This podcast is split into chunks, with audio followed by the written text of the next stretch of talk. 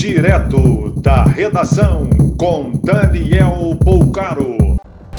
Sexta-feira, 18 de fevereiro de 2022. O governo federal decretou situação de calamidade pública em Petrópolis, liberou o FGTS e enviou tropas do Exército para ajudar as vítimas. 14 sirenes foram acionadas hoje pela Defesa Civil, alertando para forte chuva na região serrana do Rio.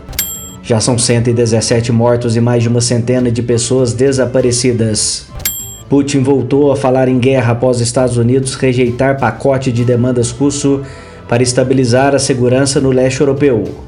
A Rússia expulsou do país o número 2 da embaixada dos Estados Unidos em Moscou, Bart Gorman. A tensão aumentou com bombardeiros no leste ucraniano em fronteira que separa forças separatistas russas do resto do país uma creche ficou destruída, mas ninguém se feriu. A Anvisa aprovou o primeiro autoteste para identificar Covid. Venda está autorizada na farmácia e pela internet. O resultado sai em 15 minutos. Empregados da Volkswagen que estavam com o contrato suspenso voltam ao trabalho em março, após período de falta de semicondutores e peças em geral.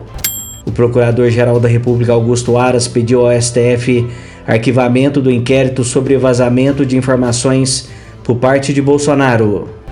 O presidente é acusado de fornecer detalhes sobre investigação que apura invasão hacker a sistemas da Justiça Eleitoral em 2018. Mais informações no site da redação.com.br.